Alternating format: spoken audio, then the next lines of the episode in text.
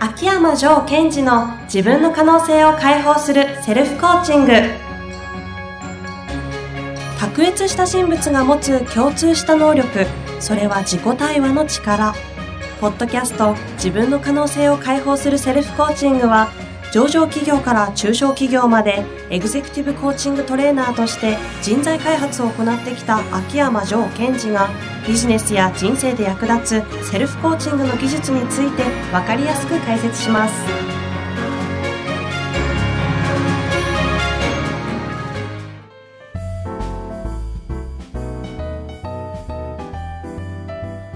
こんにちは、ナビゲーターの遠藤和樹です。秋山城賢治の自分の可能性を解放するセルフコーチング第17回。城さん本日もよろしくお願いいたします。はい。よろしくお願いします。早速今日のテーマを教えていただきたいんですけれども。はい。えー、今日のテーマは、挑戦者の3つのタイプについて話をしたいと思います。挑戦者の3つのタイプ。はい。3つタイプあるんですか？そうですね。うん。えー、この3つのタイプというのはですね、えー、まあ、ちょっと、ゾーンって言いましょうか、範囲っていう捉え方をしていくんですけども、はい。えーまず1つ目は、えー、コンフォートゾーンタイプというのがあります。ああ、なんかこう、ちょっと聞いたことあるというか本読んだことあるような気がしますね。うんコンフォートゾーンってね。はい。はい。えーコンフォートっていうのは、まあ、英語で言うと快適、心地よい。心地よい。で、そのゾーン、エリアにえーずっと居続けるっていう挑戦者のタイプの方をコンフォートゾーンタイプと言います。うん。えーつまり、えー自分は挑戦するとか、新しいことにチャレンジするうん。と意識では思ってるんだけども、結果としては今までと同じやり方を繰り返すとか、ちょっとだけやり方を変えている。うん。その安心、安定っていうのをもう完全にベースとして、自分がチャレンジしてるかのように感じているということです。うん。で、えー、二つ目は、応能ゾーンタイプ。応能ゾーンタイプ。うん応能ゾーンって、応能ってあれですか？いわゆる、お、応能の応能。そうです。おー、ノーの、そういうテンションですね。はい。こういうテンションです。えでちょっと皆さん、こう、映像をイメージしてほしいんですけども、はい。こう、断崖絶壁がありまして、その断崖絶壁の崖の、この、平たいところ、うん。崩れそうもないところ。で、そこでこうなんか寝っ転がってる方のことをコンフォートゾーンと言います。高みの見物をしてるような感じですね。で、えー、応能ゾーンっていうのは、崖の縁まで自ら歩いていって、そこから崖にこうダイブする感じ。おーこれをこう、応能ゾうん。うーンん。の挑戦者。要するに崖から落ちてるってことですか？はい。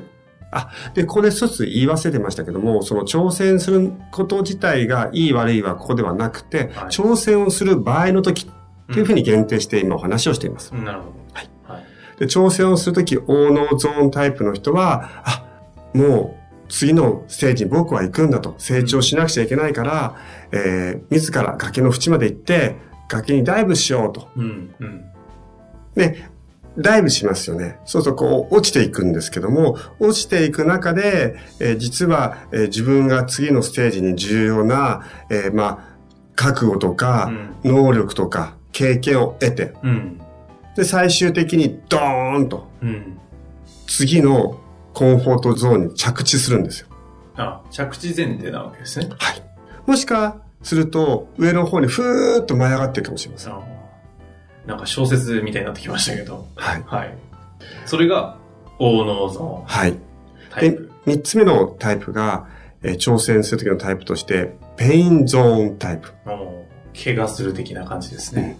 で、いや、僕も変わんなくちゃと言って崖の縁まで自分から歩いてきて飛び出すんですが、えその飛び出すのは、いわゆる無謀だったり、えっ、と、イメージで言うと、崖の縁まで歩いてって、ジャンプするときに、かなり無理して遠くまで、えいって行く人。あ。うん。で、えーこういう方というのは、え挑戦するときに傷つかないと次のステージ行けないとか、自分を痛めつけないと、えー何か勝ち得ないんだという認識がある人ですね。痛みを伴わない成功はないみたいな感じで言う。うん方はね、多いですよね。で、えーこの中で、えー私が推奨するのは、応能ゾーンのチャレンジなんですよ。おうあ、推奨なんですね、そこ。はい。まあでもね、とは言っても、あの、ジョーさんも私もありますけど、多分必ずペインゾーン経験はやったことあるんじゃないかなと思うんですけど、そうですね本当にはい。もう昔は、えー苦しくないといけないんだとか、うん苦しいことが成功するんだと。苦しい中の、もうそれ、それ自体の美学ぐらいのね、そうですちょっ。とね、一時期そういう時期はある気がしますけど、ではなくて、で、そういうことでもないし、かといって、えー自分がコンフォートゾーンにこう、あぐらかいていてね、成長するっていうのもおかしいなと。うん。ですから、もともと、そのコンフォートゾーンにいてはいけないんだという恐れから、えいって思いっきりペインゾーンへ繰り返したんでしょうね。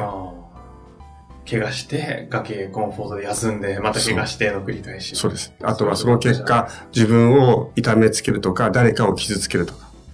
で、うまく成功し、成功成功っていう言葉はあんまり好きじゃないですけど、うんまあいろいろこう、社会的にうまくいっちゃったりすればするほど、そうなんです。怪我が大きくなっていくじゃないですか。はだって自分のこうステージが上に行くってことは大きなことを扱うってことは、え、もっと俺には大きな怪我が必要なんだと。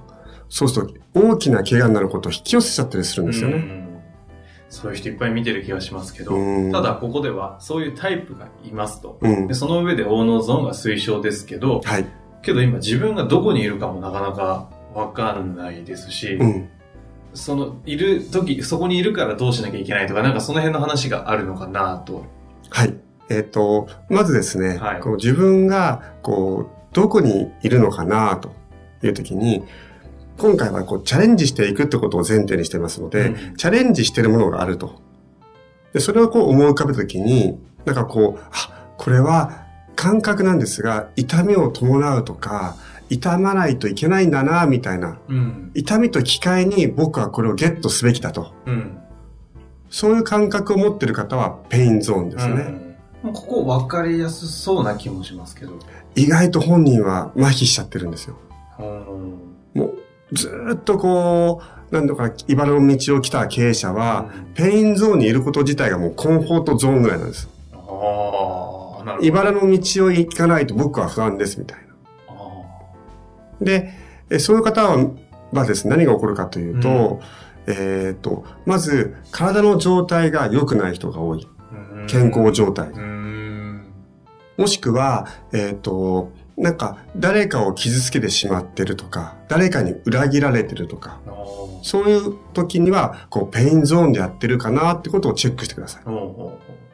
そこがし一つ分かりやすいシグナルだったりすることが多いんですね。はいで、コンフォートゾーンの方というのは、どういう人かというと、自分でチャレンジはしてはいるんだけど、いや、自分なりに頑張ってるんだけど、あんまり状況変わってないな、みたいな。えー、それとか、うーんと、自分なりにチャレンジしてるんだけど、いやいや、もっと周りがチャレンジすべきだよ、みたいな人は、コンフォートゾーうん。ーン。で、オーノーゾーンっていうのはですね、えー、すごいいい言葉でですね、うん。さっきそういうテンションだったんですね、とおっしゃいましたが、えなんかこう、おー、ノーみたいにちょっとこう、若干ビビりながらも半笑いをしていってるようなチャレンジ。えあの、バンジージャンプで落ちてるけど、なんかそれ自体楽しんでる感じ。そうそうそうそうそう。その部分っていうのは、その感覚ですよね。その感覚のチャレンジっていうのが一番自分を成長させていくわけですよ。うん。えー、例えばですよ、こう、何かこう、空手を鍛錬してる方がいて、はじゃあ雪山に登って修行するんだい。うん。という時に、そのことを考えると、うー、苦しい。でも、俺はこの苦行に耐えることによって成功するんだみたいな人はペインゾーン。うん。そうじゃなくて、うわ、雪山やばいな。足冷たそう。参ったな、こりゃ。みたいな感覚だとするならば、これは、あの、大脳ゾーンと捉えても構わないんです。ちなみに今の例で言うとコンフォートゾーンはどんな感じなんですか？え、雪山もいいけども、うん、やっぱりこう、室内でね、あの市販つけて。市販つけて、えリラックスとか、あとは、うんと、もうこのトレーニングの仕方っていうのはもう慣れきって自分の中に刺激にならないんだけども、いやいやいや、継続することがいいことだみたいなね。若干逃げてる感あるんそうですね。でそのことっていうのは、えっと、実は自分にちゃんとこう向き合うと分かるはずなんです。うん。ああ、そういうもんですか？感覚としてもうみんな知ってるはずですよ。あ、自分がちょっと逃げてるなとか、あとは自分が、こう、犠牲を払わないと得るものを得られないなと。これって自分の、例えばその、挑戦してると思ってる方々が自分のゾーン、どこにいるかをチェックするときには、どんな感じで聞くというか、問う感じなんですか？例えば、領域もあるじゃないですか。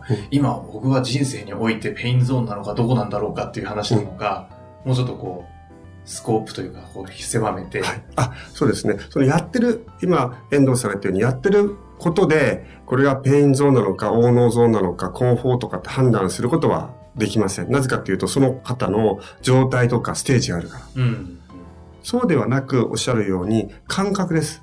つまり、自分がそのことをやるときに、辛いと、痛いという場がペインゾーンの確率が大ですよね。うん、大変はまだ、あの、応能ゾーンの可能性もあるんですけど、辛いんですよ。痛いとか。うんうん、って思った時に、じゃあペインゾーンかなとまずチェックしてみる。そうですね。そして、痛、この痛みがなくなったら僕は不安ですと。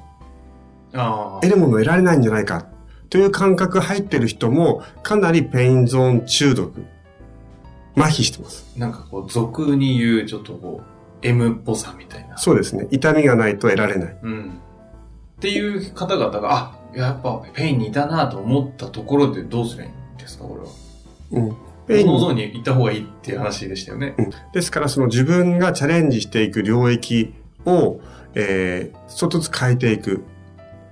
なんかこう、感覚で言うと、こう、もうこれしかないんですが、はい、おー、ノー、マジ？みたいな、チャレンジの領域にしていくってことですよ。少しこう。ここも感覚でしかないって話になっちゃいますか感覚ですね。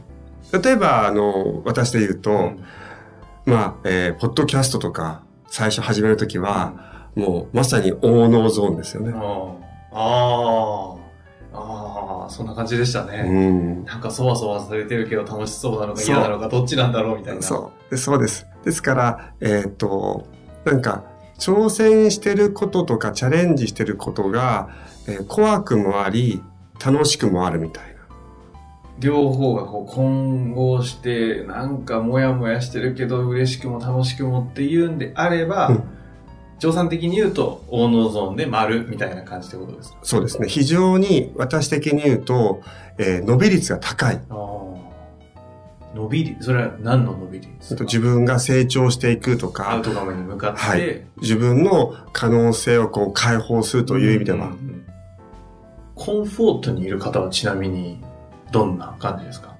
飛び降りろってことですか？コンフォートにいる方は、えっ、ー、と、まあ、いつもここに帰ってしまいますが、アウトカムはどこにあるのかなって。コンフォートであることはどんな感じでこう、認識すればいいんですか？先ほど、ペインゾーンは、あなんかこう、痛みを伴ってないと嫌だ、落ち着かないなとか、うん、あもう辛いなっていうのが感覚としてあれば、ペインゾーン。コンフォートゾーンはどうやって自分で？えっとね、楽なんだけど、このままじゃ良くないのは知ってるよみたいな。で、面白いのは、今変化が大きい時代と言われてるので、うん、コンフォートゾーンにいる人は不安が大きいと思いますよ。実は。自分はそのままステイしてるけど、周りが変わってるから。そうです、そうです。ですから、動きとしてはコンフォートゾーンにいる動き、あまり変化を求めないんですが、うん、えー、不安な人は多いですね。自分が世の中の動きに対応しきれてないんじゃないかっていう。ですから、チェックの仕方としては、こう、自分はこう、なんだろう。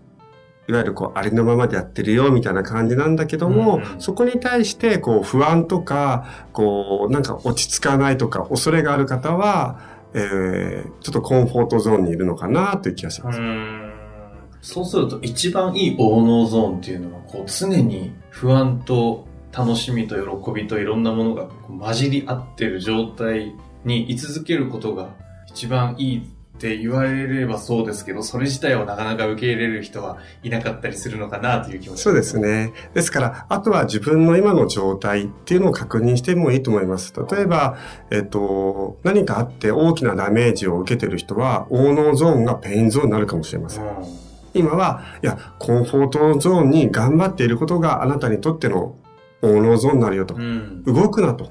チャレンジをするな。うんそのこと自体が君にとって Oh No ゾーンでしょと。やりすぎてきたんだからと。そういうことも十分にあるし。なるほど。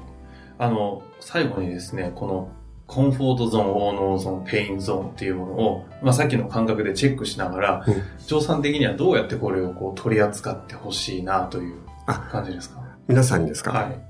えっと、そうですね。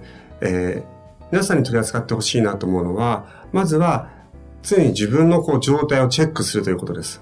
うんうんで、こう、痛みを感じてる、まあ、いないかとか、それは痛すぎないかとか、あとは楽はしてるんだけども、楽をしてること自体に不安を感じてないかと。うんこの両端の二つのチェックをして、その感覚があるとするならば、オーノーゾーンに自分を持っていくということです。うん。 Oh no zone に持ってけと。うん、自分を持っていくで。すね。あー Oh no zone にいるときは、そのままでいいんですか？そうですね。 Oh no zone にいるときは、その Oh no zone を、まあ、存分に、にこう、味わってください。味わうか。ただ、どちらにしても Oh no zone にいたとしても、それが上昇して次のステージなのか、下に降りてって、ドンと次のコンフォートゾーンに着地するかわかりませんが、必ず次のコンフォートゾーンに着地します。あー Oh no zone にいると。はい。あでそれが半年なのか1年かわかりまーせんがね。で、着地したら、えまた次のアウトカムを見つけて、 Oh no zone に出ていくのか、コンフォートゾーンにしばらくステイしたいのかってことを、楽しむかみたいな。はい。ああ、一旦抜けた社長さん、コンフォートゾーンで楽しんでる瞬間はね、ありますもんね。そうですね。ですから私もこう、ポッドキャストに関しても、えええー最初、 Oh no zone でスタートし、はいこうだんだん慣れてくるとコンフォートゾーンに入ってくるので、その時は私が、うはいまいこと Oh no zone に引きずり下ろすとそうですね。それをこうお願いしたいなと思います。わかりました。じゃあ本日もありがとうございました。はい。ありがとうございました。